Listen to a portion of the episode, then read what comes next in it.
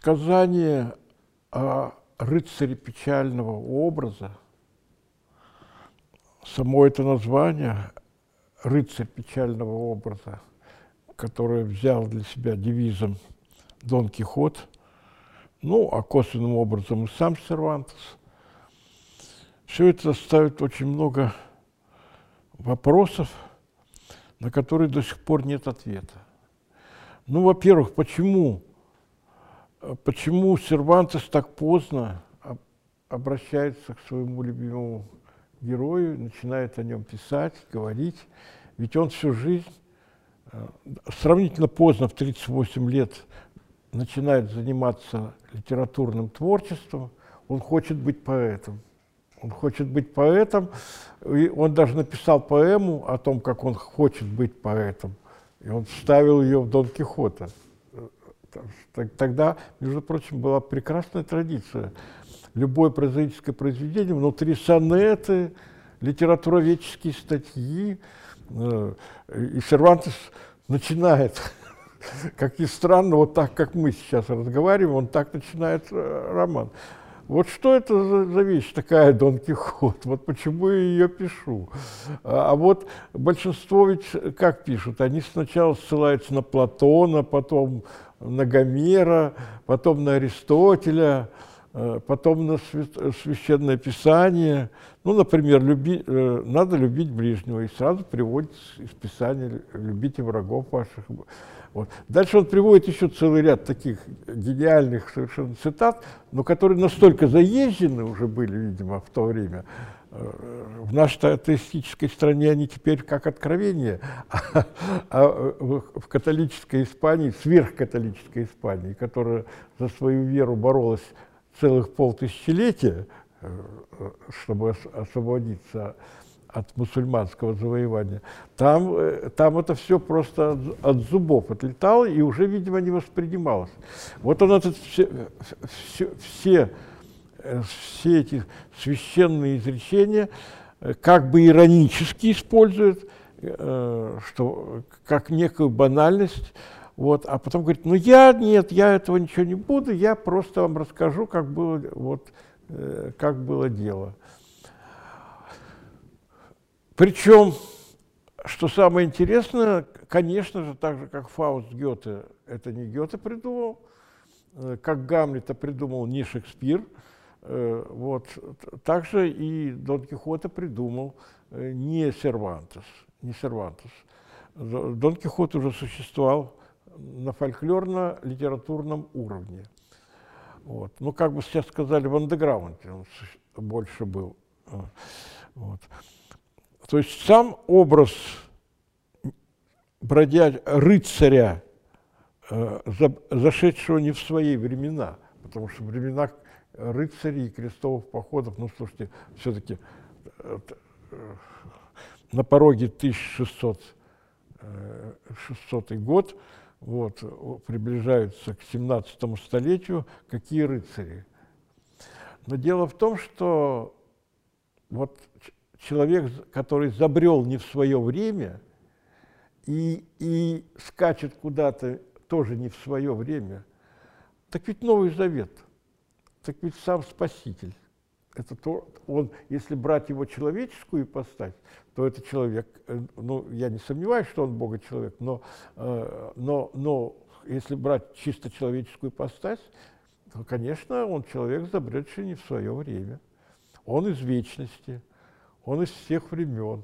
А, а, а трагизм в том, что он в конкретном времени находится, поэтому, поэтому и его никто не понимает, и он никого не понимает.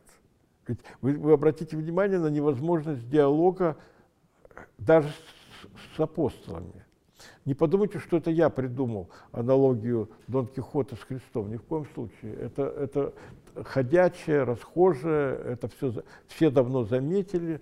Просто, э, просто э, как бы это не освоенная тема, но она постоянно сама собой возникает. Тут никуда не денешься.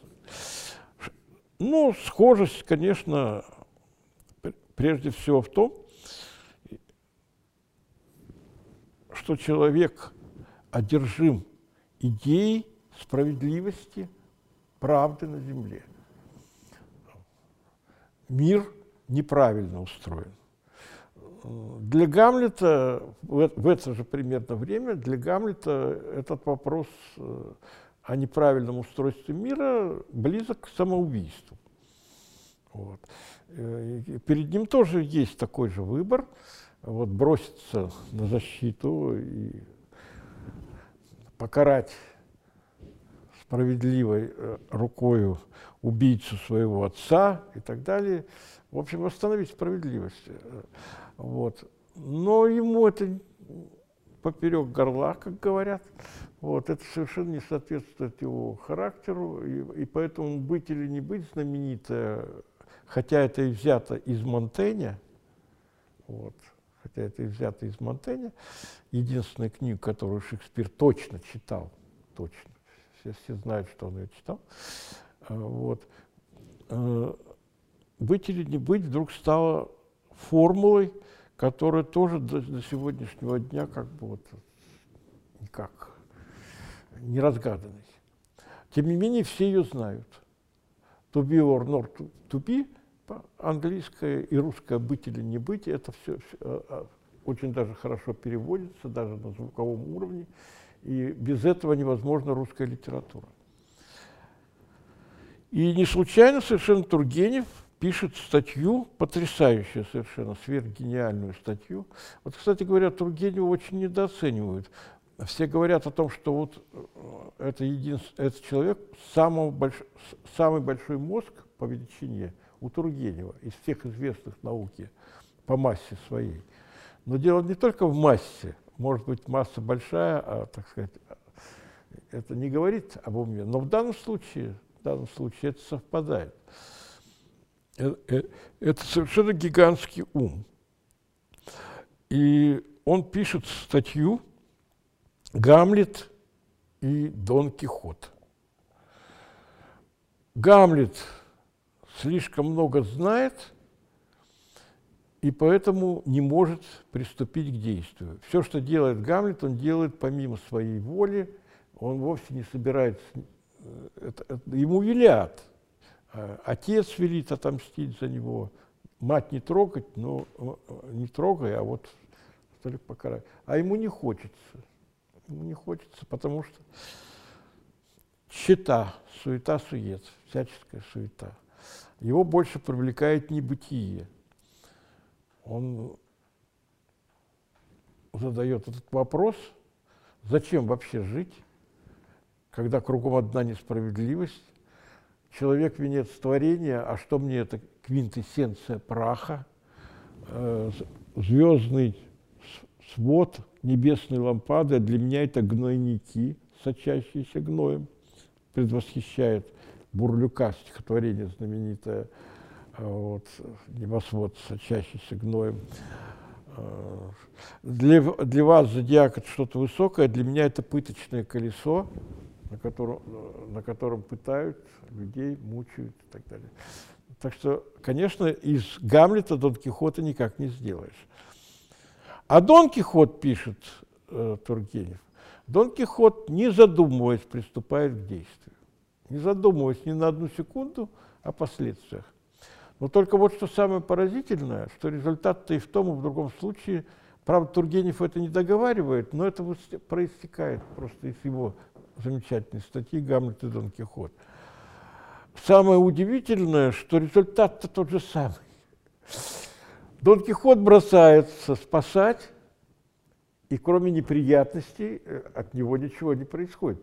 И неприятности и Дон Кихота его все время избивают, он все время на грани жизни и смерти – но неприятности тем, кого он спасает. Будьте вы прокляты. После того, как вы за меня заступились, хозяин меня так избил, говорит мальчик. Это, это, это, это, это потрясающе. Да. И все, за кого он заступается, все, все, все не знают, как от него избавиться. Ну, ситуация очень похожая тоже на евангельскую. Тоже очень похожа на евангельскую. Но рядом с Христом должен быть, естественно, верный апостол. И, как вы понимаете, догадываетесь и без меня, такой верный апостол, единственный апостол, который остался рядом на месте распятия, все разбежались, Но Иоанн остался. Иоанн стоит. И ему припоручает Христос и семейные дела, все матерь твоя, говорит он про свою, э, про Марию, про, про свою мать. А, а все сын твой припоручает ее как сына своего. И что поразительно, когда умирает Дон Кихот, над ним склоняются ключница, ей 40 лет, вот она рыдает, племянница, ей 20 лет, она тоже рыдает, естественно. Э, и Санчо, который уговаривает его не умирать. Он, он говорит, зачем? Не надо. Это такая глупость умирать от тоски. Он понимает, что он умирает от тоски. Этот простой крестьянин, неграмотный, э, ничего не ведающий. Вот. Он понимает, что его, его господин, ну, это же господин не, не крепостное право, это другое совсем. Он господин, потому что он сеньор, он доброволь, э, Санчо совершенно добровольно за ним следует, никто его приказать ничего не может, это его выбор, так же, как апостолы следуют за Спасителем. Правда, ему обещана награда. Если апостолам обещана награда на небесах, то Санчо обещана награда на земле. Дон Кихот обещает ему губернаторство, что он станет не больше, не меньше, как губернатором острова. Почему Санчо хочет быть губернатором, это тоже загадка большая души человеческой. Вот. И что самое интересное, эта мечта сбылась. А, а эта мечта сбылась. Да, это, над Санчо решили посмеяться, герцог э, решил посмеяться с герцогиней. Э, его это поддельный король, или, как говорят, бобовый король. Ну, это устраивались такие карнавалы в Средневековье, когда какого-нибудь бродягу, э, э, ему попадался в пироге запеченный боб, и его венчали как королем. Ну, примерно как сейчас избирают короля поэта. Там, и так далее. Вот. И на эту ночь вот этот нищий бродяга ему сдавались королевские почести.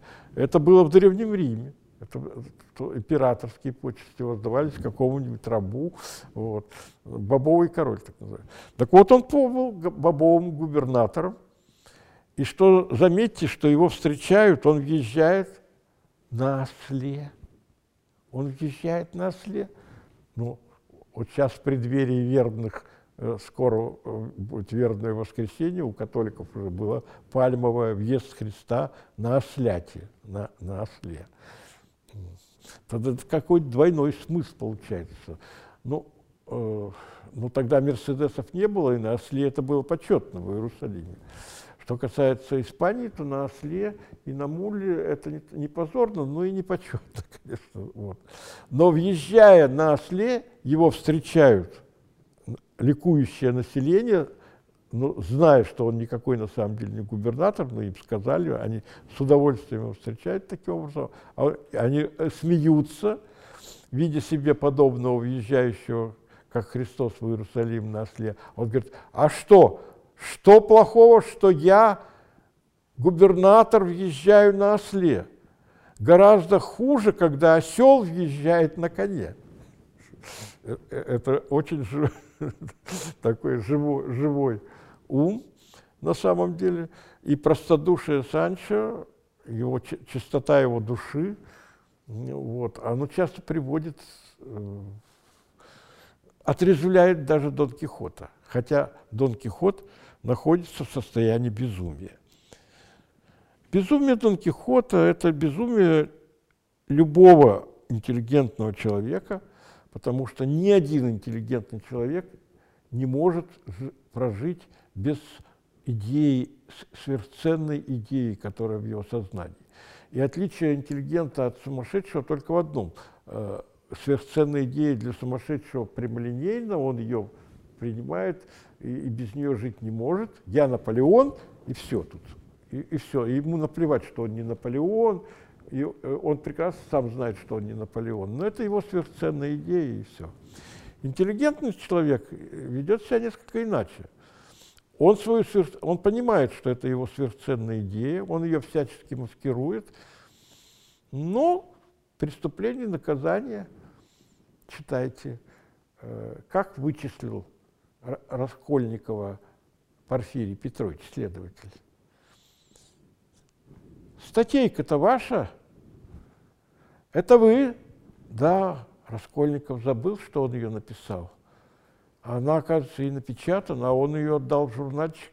А ну как же, как же, ваша статейка. Ах, молодость, молодость, туман, и струна звучит в тумане. Вот это что за струна такая? Вы же там доказываете, что есть просто люди, а есть великие гении. Наполеон, например.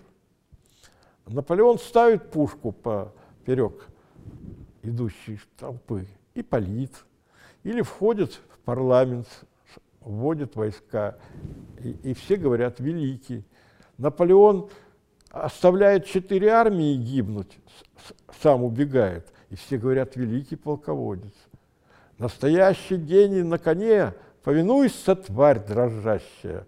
Но это вот уже Магомета имеет в виду, сейчас бы ему досталось за нетолерантность.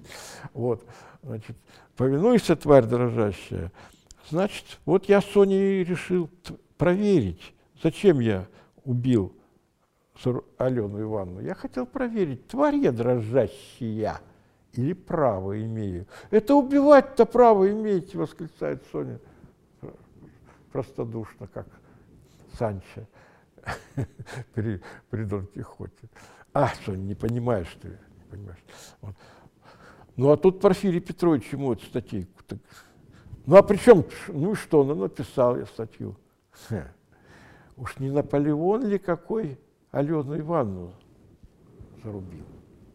Я Наполеоном себя не считаю, говорит Раскольников. Да бросьте убатника. Но кто же в наше время не считает себя Наполеоном? Вот сверхценная идея в голове интеллектуала, все-таки Раскольников хоть и убийца, но он интеллектуал, и сверхценная идея в голове такого же интеллектуала Дон Кихота, интеллектуала, который начитался книг, но дело в том, что, понимаете, вот это с одной стороны, это удивительно, что это стало всемирным произведением, э, и так понято во всем мире, во всяком случае, все знают, что существует Дон Кихот. Это сугубо испанское произведение. Это Испания, которая 500 лет, 500 лет боролась за свое христианство. Они боролись не за национальную независимость, нет, они все боролись за христианскую веру. Если бы мусульманство не подавляло э, христианскую веру, не было бы реконкисты. Они 500, вот мы 300 лет говорим, 300 лет э, тата, татаро-монгольского ига. Хотя генетический анализ ясно показывает, что никакого татаро-монгольского ига на Руси 300 лет не было.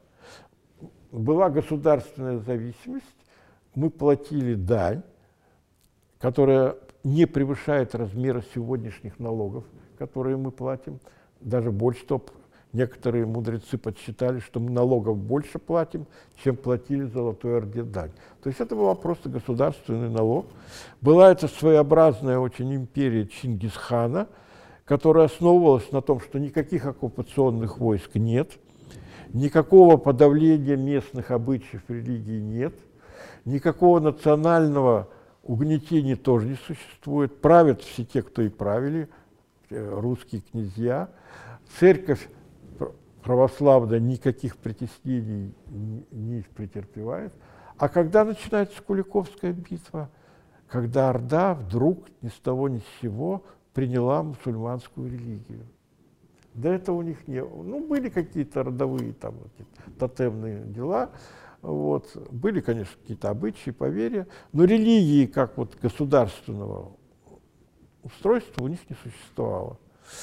Таким образом возникла эта гигантская империя от, от Монголии до самых до окраин, э, вплоть до Венгрии.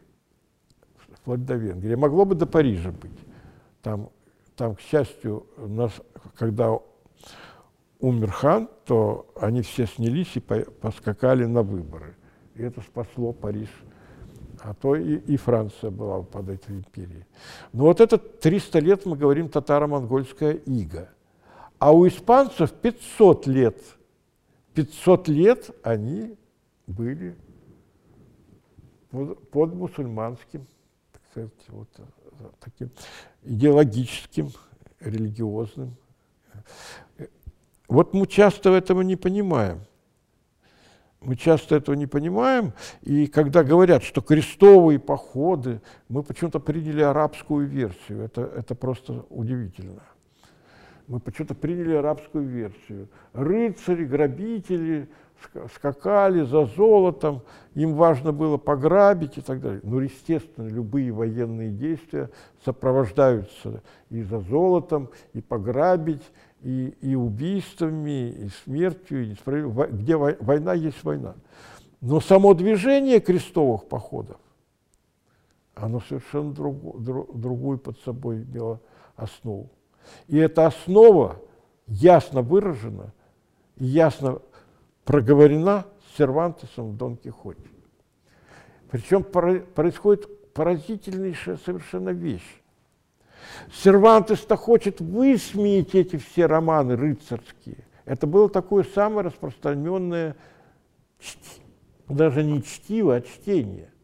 Просто был уровень, были рыцарские романы, вот он все время ссылается, Амадис Гальский, на, на которого все время ссылается сам Дон Кихот, которому он подражает всячески и все такое. Вот был роман Амадис, про э, сказание о нем, эти романы были, и этот роман, наверное, самый удачный из рыцарских, но были и другие романы, э, были прекрасные.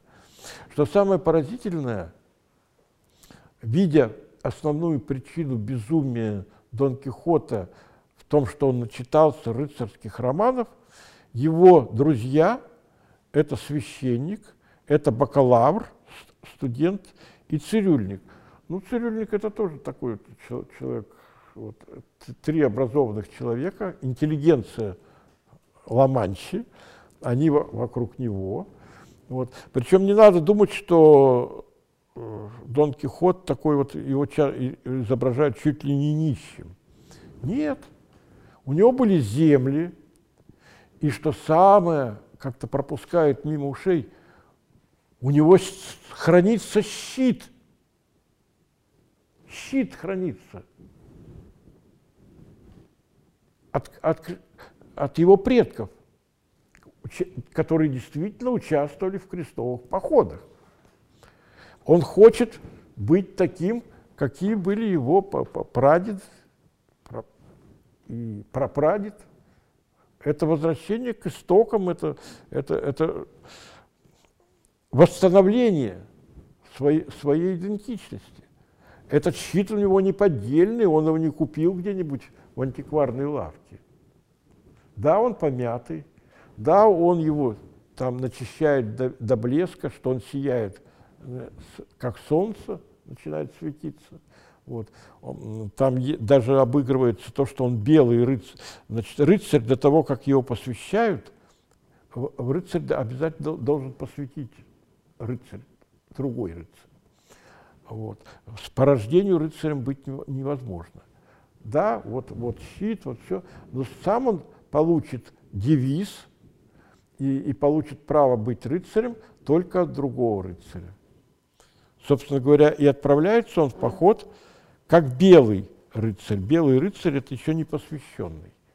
Вот он начи начистил до блеска, до, до белизны свои доспехи. Доспехи тоже его, подлинные, они хранятся.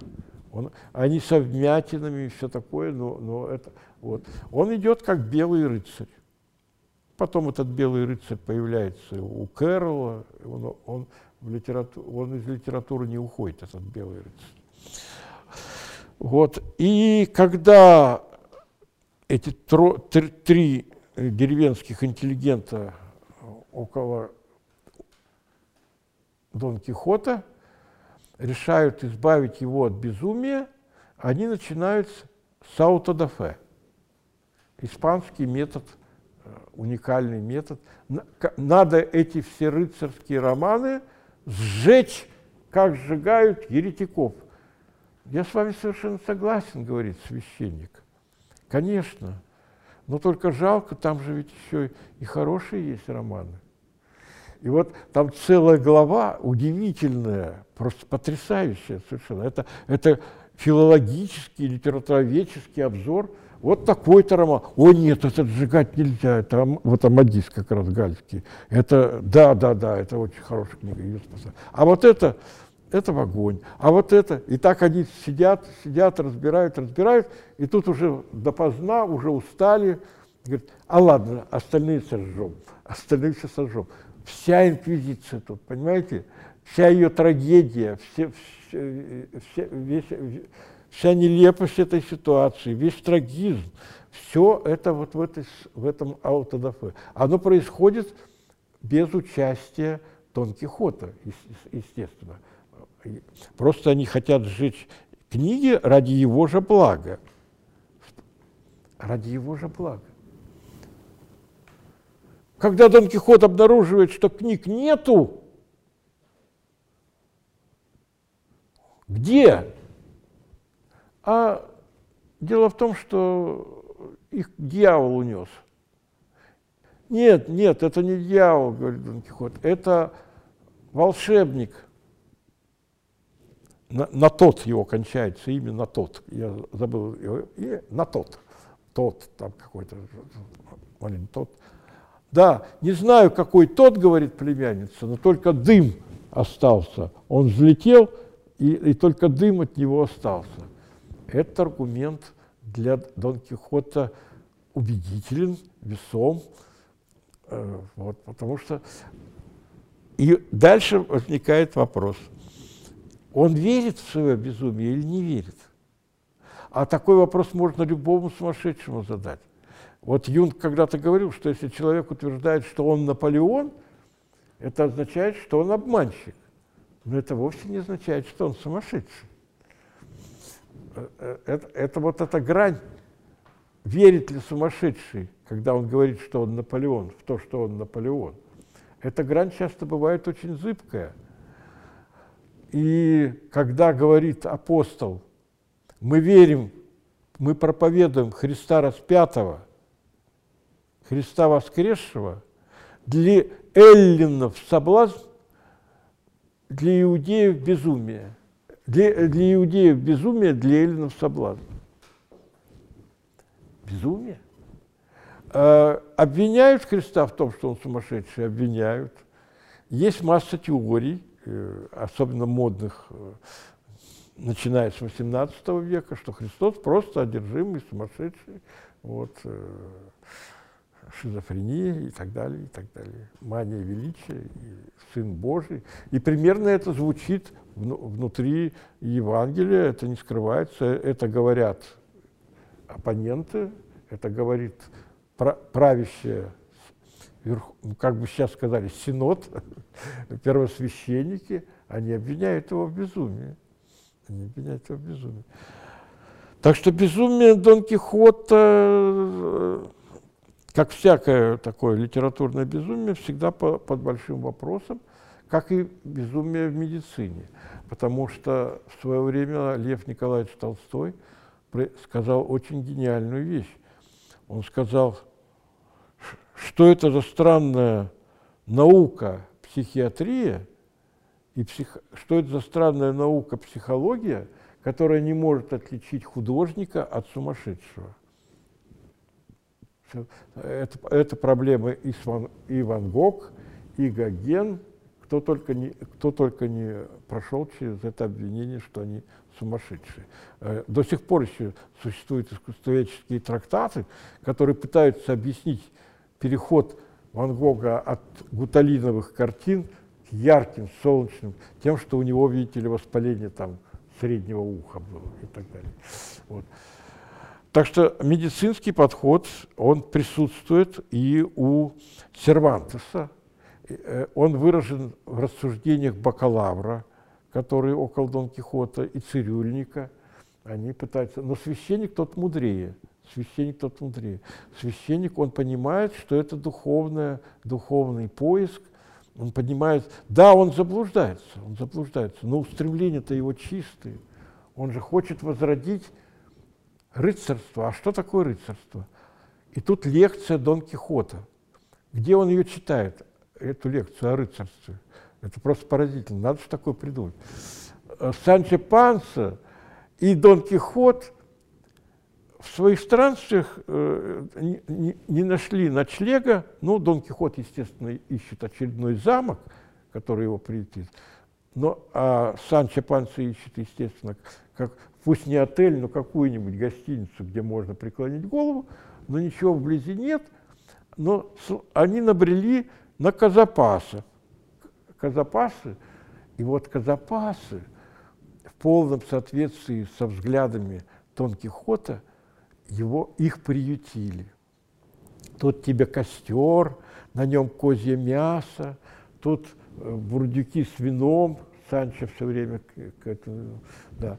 Э, Причем они предлагают Дон Кихоту разделить с ними трапезу, вот, а Санчо, Дон Кихот садится, ну, ему 50 лет, по тем временам это старик, 50 лет – это средняя продолжительность жизни была 37 лет примерно, 38, так что 50 лет это был старик. Вот, они ему предлагают сесть, он сидит, а, Дон, а Санчо стоит и ему прислуживает, подает ски там, да, все.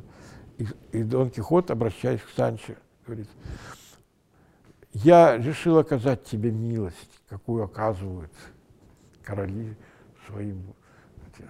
Ты можешь сесть в моем присутствии и есть со мной из одной тарелки. А Санчо ему говорит, да, это такая честь, это очень большая честь. Но я, честно говоря, и при короле бы не хотел, и при герцоге не хотел бы.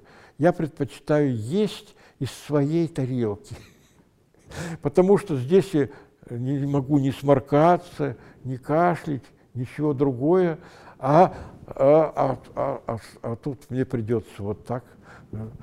Ну, ты не должен отказываться от чести, которую тебе оказана. И Санчо, нехотя, вынужден разделить с Дон Кихотом эту честь, есть с ним из одной тарелки. Вот они едят это козье мясо, правда, э, Санчо чаще прикладывается к бурдюку с вином, а у Дон Кихота развязался язык. И он говорит, вот мы у костра, вот как древние пастухи, а ведь когда-то был золотой век. И не потому, что золото чтобы валялось на каждом шагу. Он эту фразу не случайно произносит. Про золото, которое валялось на каждом шагу. Ведь как погибла Испания как великое государство? Как госу... Они были самые могущественные из всех государств. Почему они потеряли свое могущество? Легенда о том, что вот э, якобы Великую Армаду потопили, это ерунда. Никакую Армаду никто не потопил. Погибло несколько кораблей всего лишь навсего армада вернулась, корабли починили, был поход еще один на армаду, и они так англичан разгрохали э, э, тогда, что об этом не принято говорить, но на самом деле это вот пропагандистский миф елизаветинский о том, что Великая Армада э, была потоплена и с могуществом Испании было покончено.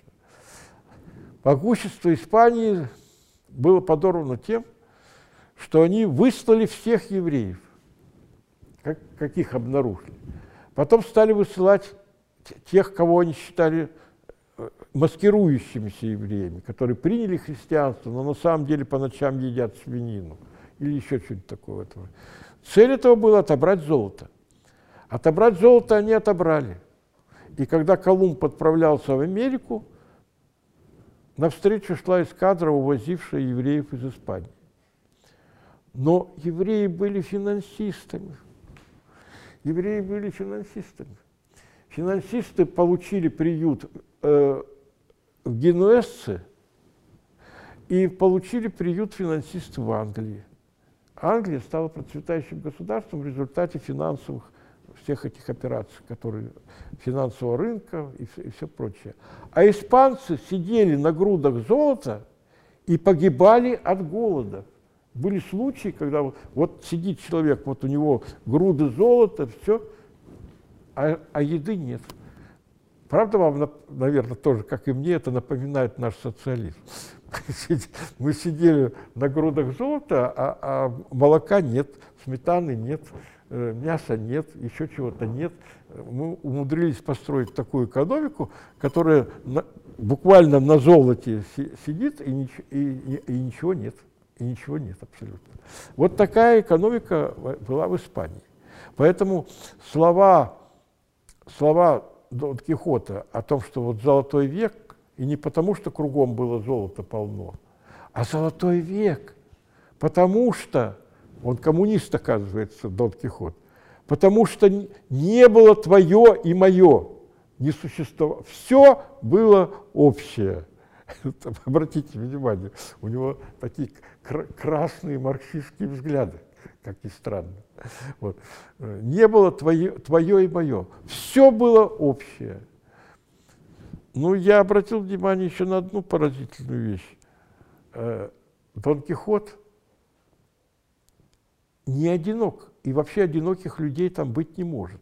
Вот Дон Кихот, смотрите, значит, ключница, племянница, ну, не считая там еще там э, садовник у него есть, вот, они постоянно с ним, они, они не мыслят жизни без него, ушел он, пришел он, умирает он, они с ним, э, а, они, они от него неотделимы.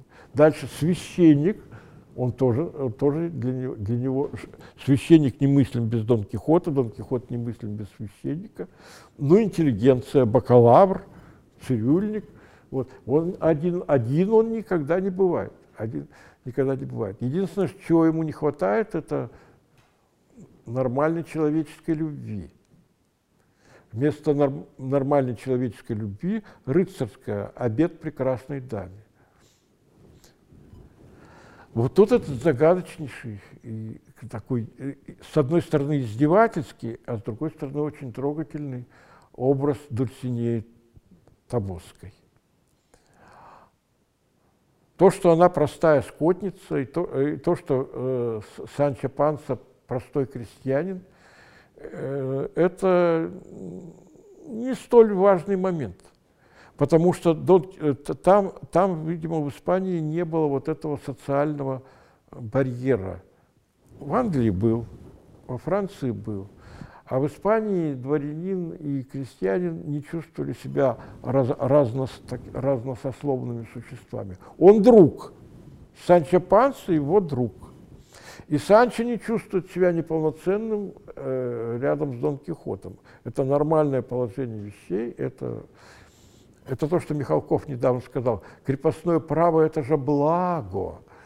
Я сразу вспомнил, да, ну да, это похоже, похоже. Вот отношения Захара и Обломова, отношения Санчо и Дон Кихота – это очень-очень похожие отношения. Отношения Гринева и Савельича – вот эта мечта о преданном рабе и, и, и, и то, что у Некрасова... Но он не раб на самом деле, вот в чем дело-то.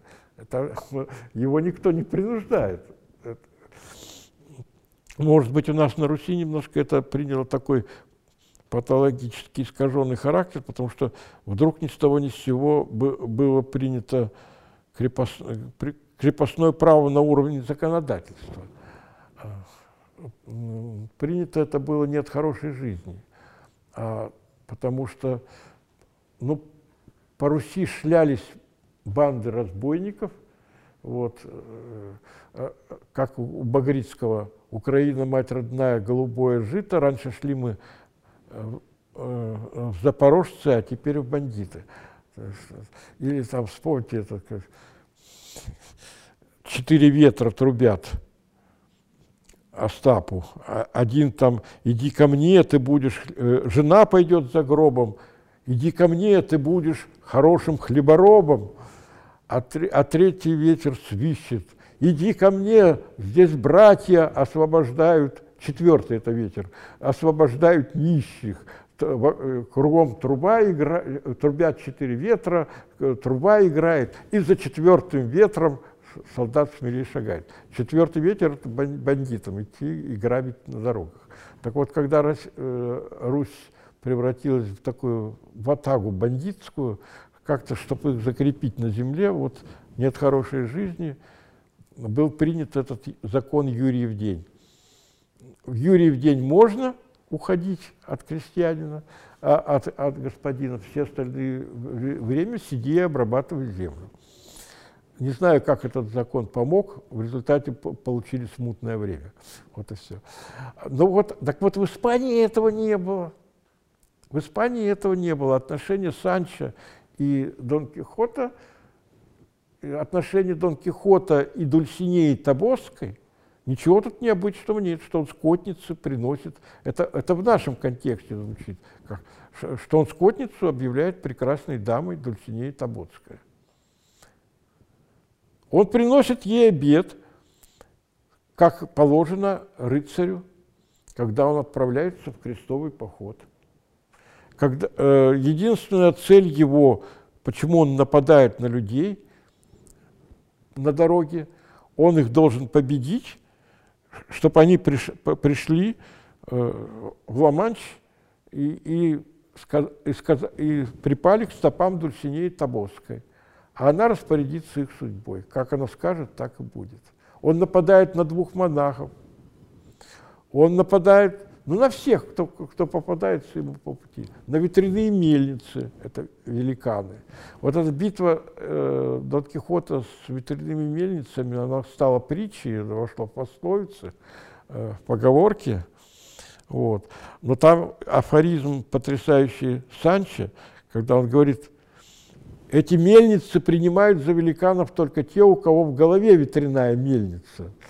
Вот. Ветряная мельница воюет с ветряной мельницей. Это очень интересный такой, замечательный такой образ, э, метафора поразительная.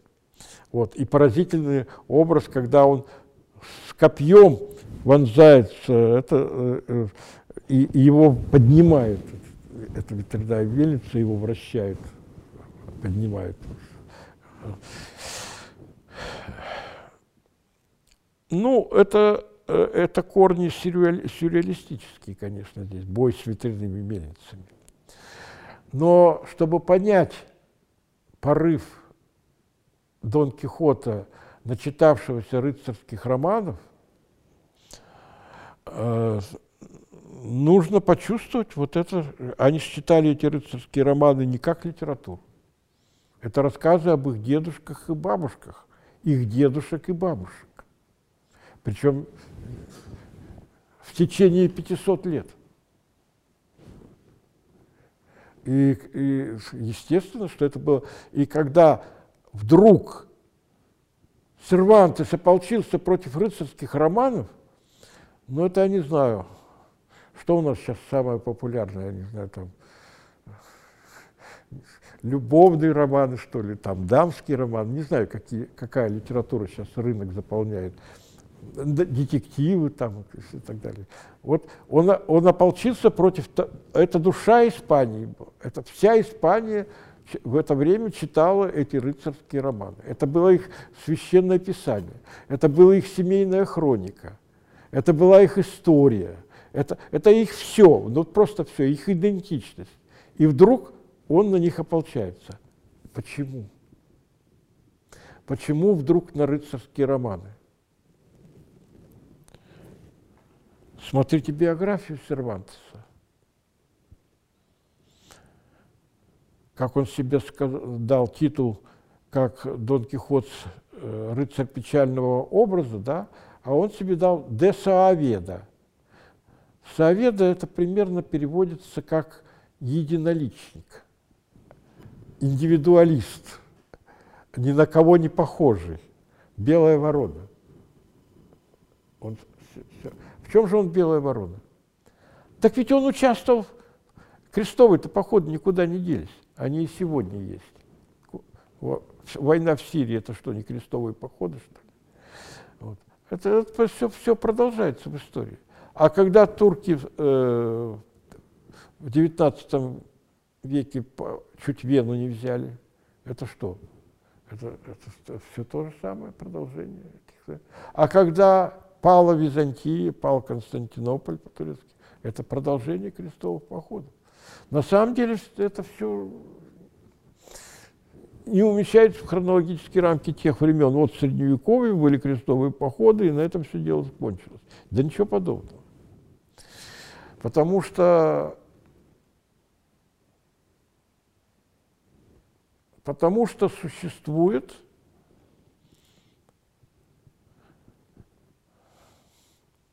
религиозная идея превращения всех других религий в свою религию. Э, христианство насильственным обращением в христианство грешило, конечно, тоже, но все-таки это не было главной идеей христианства. Как э, все-таки главная идея христианства не есть ни Эллина, ни Иудея. Есть только во Хри... нет ни мужчины, ни женщины, ни Эллина, ни Иудея, есть только во Христе братья. Вот христианская идея. А в мусульманстве другое но ну, я имею в виду то, то мусульманство, то, то, то исторически, не, не сегодняшнее нормальное, просвещенное, большинство мусульман, естественно, нормальные совершенно взгляды. А, а речь идет вот о мусульманстве как э, обязательном обращении в мусульманство. Испанцы это на своей шкуре испытали. Они полтысячи лет за свою идентичность боролись. И поэтому нет ничего удивительного, что Сервантес отправился в свой крестовый поход. Он участвовал в морском сражении. Ну, э, принято под, подвергать сомнению все, что человек о себе говорит. Я вот до сих пор не могу понять, почему. И Христу говорят – вот ты говоришь о себе, твое свидетельство не, не истинное, потому что ты сам о себе свидетельствуешь. Надо, чтобы кто-то сказал, что ты Сын Божий. А раз ты говоришь, что ты Сын Божий, это... Он говорит, а как же я могу иначе? Кроме меня никто не знает, что я Сын Божий. Только я могу вам об этом сообщить. Вот то, что свидетельство о себе не является свидетельством, его надо обязательно подвергать сомнению, это есть такая, такое, такое заблуждение, очень распространенное, гиперкритицизм. И в частности, вот на Сервантеса все время набрасывается, что он где себе биографию придумал, героическую.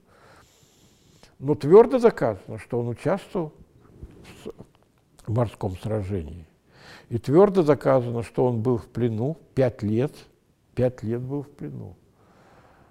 И твердо доказано, что его брата выкупили, а он все еще в плену оставался. Собирали, собирали деньги, сестры его отказались от приданного, чтобы его выкупить. Ну, что-то церковь дала. Собирали, вот как сейчас собирают это стыдно смотреть по телевизору, когда показывают, вот ребенок болен, вот у него рак, это, подайте, кто можете. Вот примерно так собирали на выкуп пленных. Ну, выкупили его в конечном итоге. Выкупили, он вернулся инвалидом. Одна рука у него повреждена. В какой степени неизвестно, но лечился он полгода. Ранения были у него серьезные. Полгода он лечился, но вернулся ветеран – участвовавший в сражениях, уважаемый человек, ему дают должность, хорошую должность. По снабжению как раз готовилась армада, работать по снабжению армады продовольствием. Но он поэт, он писатель, он великий фантазер, гений. Конечно, его запутали финансово. Точно, ну, есть легенда, что он даже Дон Кихота в тюрьме писал. Ну, ясно только одно, что в этот период, когда он дважды побывал в тюрьме, он писал, действительно, возник замысел Дон Кихота. Возник замысел Дон Кихота. И Дон Кихота не случайно 50 лет, понимаете? Он про себя пишет.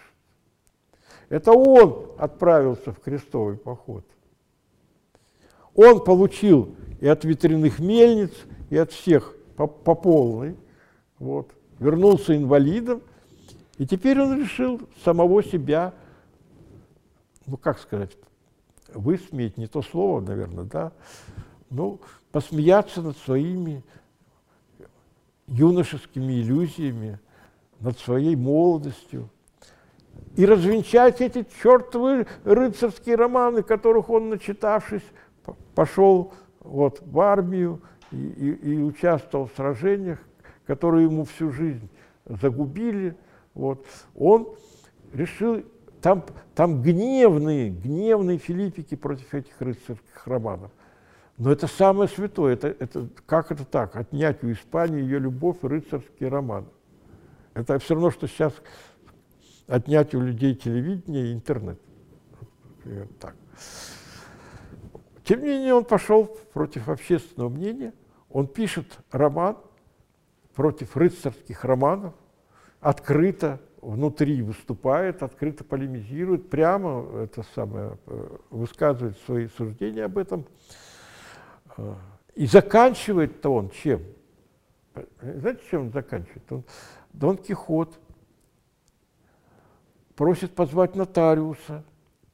И этому нотариусу он говорит, зафиксируйте, что никакого Дон Кихота после смерти Дон Кихота появляться не должно. Намек на Евангелие. После смерти Христа он воскрес, он, ну, да, тут явный намек явный совершенно. Нет, он лежит в гробу, он, он, и, и в конце там прямо написано, э, очень напоминает картину Гальбейна, про которую Достоевский говорил, что от этой картины веру можно потерять. Там Христос в таком гробу, вот замкнутом, узком, э, подчеркнуто трупное, трупный цвет, выпирающий скелет костей. Вот так примерно Э, о Дон Кихоте в последней буквально предложении пишет Сервантес. И кости его, сухие, лежат в человеческий рост и останутся там лежать. А бессмертие его только в романе Дон Кихот. И будь проклят любой, кто напишет продолжение. И будь проклят любой, кто напишет новые приключения Дон Кихота. Почему он так пишет? Это его слова. Это немножко я сгустил, в смысле, там длинное рассуждение. А он пишет потому, что еще он не успел написать роман «Дон Кихот», как появляется плагиат, появляется тоже роман «Дон Кихот». Ну, к счастью, он такой популярностью не стал пользоваться, как, э, как первая часть Дон Кихота – написанное Сервантесом, но он просто был вне себя. И, и, и, в конце романа он еще, еще раз говорит о том, что нет, Дон Кихот, вот он лежит, все, другого Дон Кихота быть не может. Э, э, это, это очень трогательно. Трогательно, трогательно его полемика. Вдруг он начинает полемизировать со своими литературными героями. Это ни один писатель еще не делал до него никто.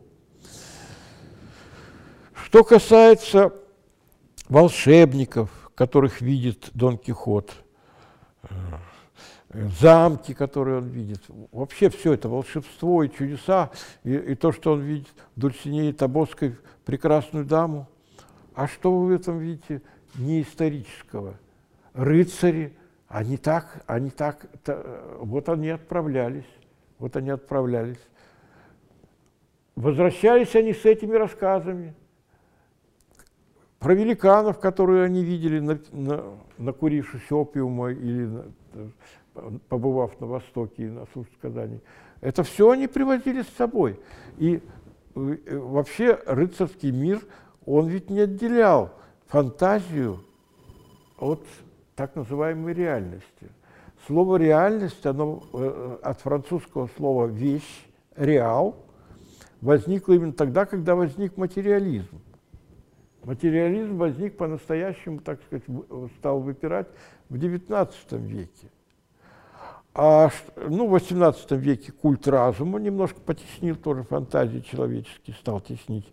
А, а 16, 17, 15, 14 век человеческая фантазия была равноправна со всем остальным. Э, она же человеческая фантазия. Это же человеческое воображение. Это же мое, это я увидел великана. Ну, отголоски этого в разговоре Свидригайлова с Родионом Раскольниковым. Раскольников ему говорит, а вы в привидение не верите? Свидригайлов, Свидригайлов говорит, вздохнув, Марфа Петровна посещать изволит. А Марфа Петровна, судя по всему, им отравлена. Да. Да, да, да, ну, если бы она еще что-то там пришла, там, прощай, прощай, помни обо мне, еще что-нибудь. А так как при жизни приставала со всякой ерундой, вот, форточку закрой, там еще что-то, да, да в халат одеть. Вот так она и... Да я вообще думаю, говорит Свидригайлов, ведь когда появляются галлюцинации у человека? Когда он на грани между жизнью и смертью. Ну, стало быть, там они и должны являться. Я так думаю.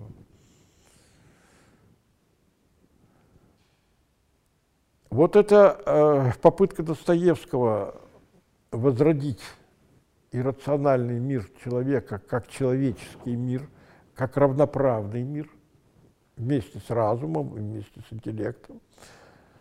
Вот, это было, это было предпринято и в Дон Кихоте. Но только там Сервантес хотел как раз это, от этого всего отрешиться, от этого всего отказаться – Дон Кихот исцеляется. Он исцеляется. Он вдруг осознает, ну как он осознает? Он осознает и сразу начинает умирать. Да, я никакой не Дон Кихот, я обыкновенный Идальго, Алонсо, Кихо, Кихота Алонсо. Да что вы, что вы, сеньор, давайте, вы же только что нас уговаривали, Дон Кихот разочаровался в рыцарстве, и он решил быть простым пастухом. Вот помните, их казапасы пригрели у костра? И вот он решил вернуть этот золотой век, когда не было твоего. Пойдемте, и вы со мной пойдете. Я понимаю, это все то, что я видел, это все не то. Вот давайте теперь пастухами будем.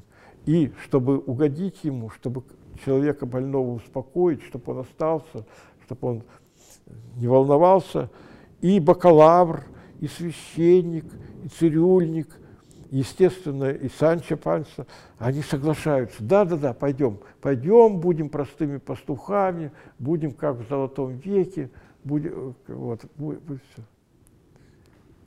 И вдруг, и вдруг к нему приходит просветление. Но это ужасное просветление. Это просветление отказ от мечты.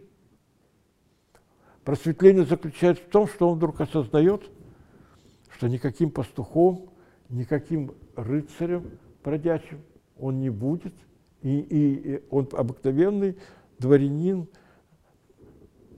Алонсо Кихота, который славился до своего безумия своей добротой.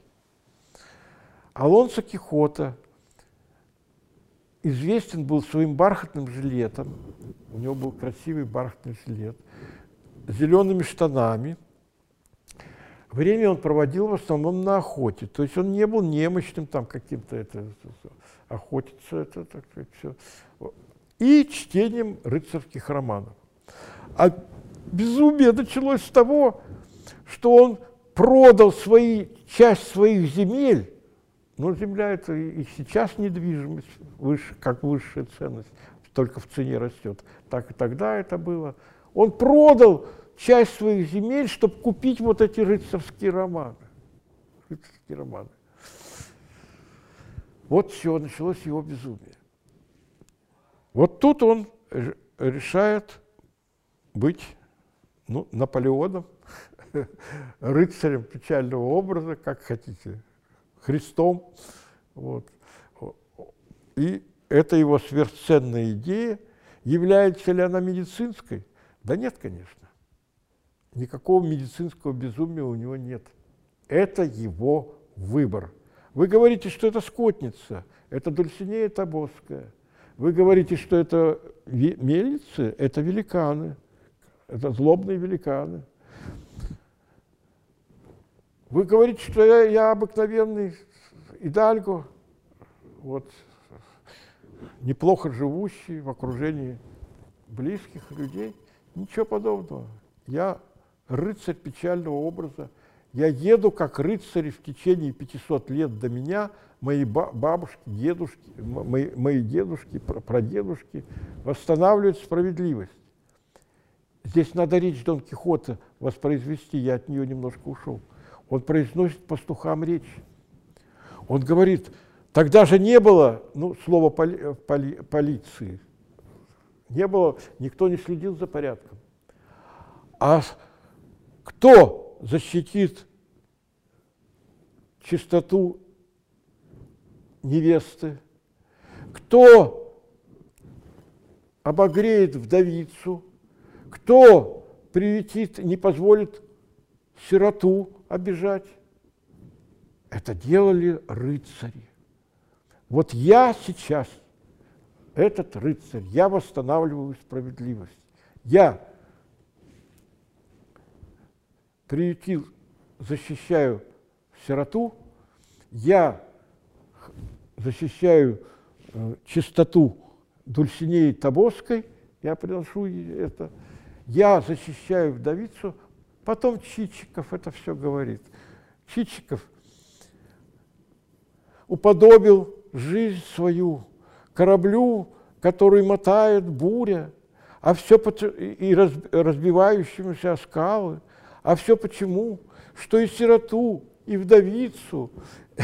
И, и тут он вынимал платок и утирал слезу. Это, это вот набор вот этих, это, это речь Дон Кихота. Речь Дон Кихота перед казапасами. Казапасы его слушали, ничего не понимали, там, там написано, что ничего не понимали. Ну, слушали, ну, говорит, вот. Вот это его, так сказать, программная речь, его кредо. И тут он от него отказывается. Сначала отказывается от рыцарства, а потом отказывается от пастушества. И сразу начинает умирать. Санчо уговаривает его, да ну ладно, ну что вы, ну, ну зачем же вы, да, умирать от тоски нельзя, это нехорошо. Давайте пойдем, будем пастухами, я пойду с вами, все. Нет, дорогой Санчо, нет, друг мой. Я обыкновенный идальго. Позовите нотариуса и священника – ну, священник он исповедовался, а нотариус он продиктовал. Мое наследство ключницы за все годы, пока она на, на, на меня служила, выплатить полностью. Ей, э, моей племяннице полностью на приданное все, что от меня остается – а Санчо Панса, там финансовые дела, ведь финансовыми делами Дон Кихот не занимался. Финансовые дела вел Санчо Панса. Вот все, что ничего с него спрашивать ни в коем случае не надо, потому что я ему еще должен. А если наоборот, если окажется, что какие-то, какая-то ничтожная часть от меня финансовая положена мне, все равно отдайте Санчо Пансу. Но Санчо это не утешает, как ни странно. А сквозь слезы все-таки ключница попивать стала, винцо, вот, все-таки приятно. Это пишет Сервантес, не забывает об этом сказать. А племянница э, не потеряла аппетит. Вот. Ну, потому что вот и приданное, все. Все-таки наследство, как невелико горе, э, над умирающим, а все-таки наследство утешает. Это такая язвительная фраза у Сервантеса в финале, да, есть, есть такая. Нет никакого рыцаря, нет никакого пастуха, есть идальга, который исцелился от своего безумия. Забудьте рыцарские романы, не думайте о них. Точка. Эффект прямо противоположный. Мы этих рыцарских романов не читали. Они забыты, ну, кто-то филологи, там, испансковеды, там, это, любопытные люди, да, что-то, может, прочитают. Дон Кихот бессмертен, как и сказал Сервантес. Дон Кихот воскресил рыцарство, воскресил крестовые походы. Он переместил это во внутренний мир человека. И когда князь Мышкин, ну, я хотел показать, что такое Христос сегодня, писал Достоевский о князе Мышкине. Ну, насколько это получился Христос, можно спорить. Не, не, не в этом дело. Но он хотел, чтобы князь Мышкин – это Христос сегодня. И, естественно, когда он появляется – Настасья Филипповна и Аглая. Естественно, его симпатии к Настасье Филипповне, потому что ну, сюжет этот вошел. Это, конечно, не из Евангелия «Христос и блудница», но, к сожалению, вошло это в, обиход. Якобы Мария Магдалина якобы была, э, говоря сегодняшним языком, ну не путана, но как это назвать, сейчас называется экскорт. экскорт. Настасья Филипповна, она на содержании была, так сказать, которая сопровождает э, богатого человека на, на непонятно каких правах. На непонятно каких. Это экскорт сегодня называется. Есть роман Саши Кругосветова, вот только что вышел, я его рецензировал, экскорт. Да кстати, недостающий оттенок какой-то. Действительно, вот Настасья Филипповна все-таки, когда содержанка, это немножко носит такой характер пренебрежительный, другие вообще оскорбительные названия.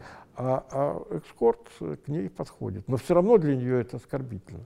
Так вот, Христос и экскорт Марии, четыре Марии, которые не отошли от креста, но среди них вот Мария Магдалина, которой молва зачем-то приписала вот э, такую роль, что якобы это она, э, та, которая, э, которой хотели побить камнями, и якобы Христос именно о ней э, написал «иди и впредь не греши», а она за ним последовала потом после.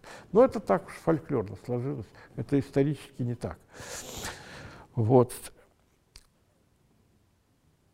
И Аглая читает стихотворение. Она влюблена, конечно, в князя Мышкина. Жил на свете рыцарь бедный, с виду, с виду сумрачный и бледный, молчаливый и прямой. Да. Там он, любимую сцену Санта-Роза на щите он написал. Он имел одно видение, непостижное уму, и глубокое впечатление в сердце врезалось ему. Он принес обед прекрасной даме Деве Марии. Но это не, не положено. Это не положено. И поэтому, когда он попадает на, на страшном суде, то против него обвинение. Он где Богу не молился, он не ведал, где поста, не спросясь, где волочился он за матушкой Христа – но Пречистая сердечно помолилась за него и впустила в царство вечно паладина своего. В данном случае Аглая имеет в виду князя Мышкина, паладина, Дон Кихота, Христа, рыцаря. Никуда это все не исчезло, а наоборот, это вошло во внутренний мир человека навсегда – стало всемирным. Это не умещается просто, в миров... Э, что это образ мировой литературы. Это стало нашей, сохранившейся в нашей душе, э, сохранившейся в нашей душе не историей христианства, а христианством, сохранившимся в нашей душе. Были у нас эти рыцари, вот это неистовый, был Роланд неистовый, а, был Дон Кихот, который крушит направо и налево там, во имя справедливости. Был Илья Муромец. Читайте, как он там крушит, рушит все там в гневе и, и все. Это архетип мировой, мировой литературы, конечно. Вот.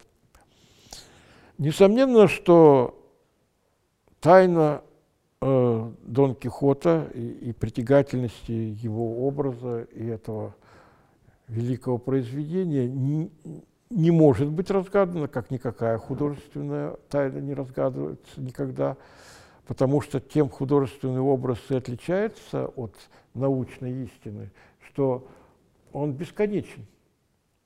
И каждое время открывает в нем свои тайны. Некоторые из тайн, которые открывает нам вот 20 э, и 21 век, я некоторых из этих тайн коснулся, и закончу я самой главной для себя открытой тайной.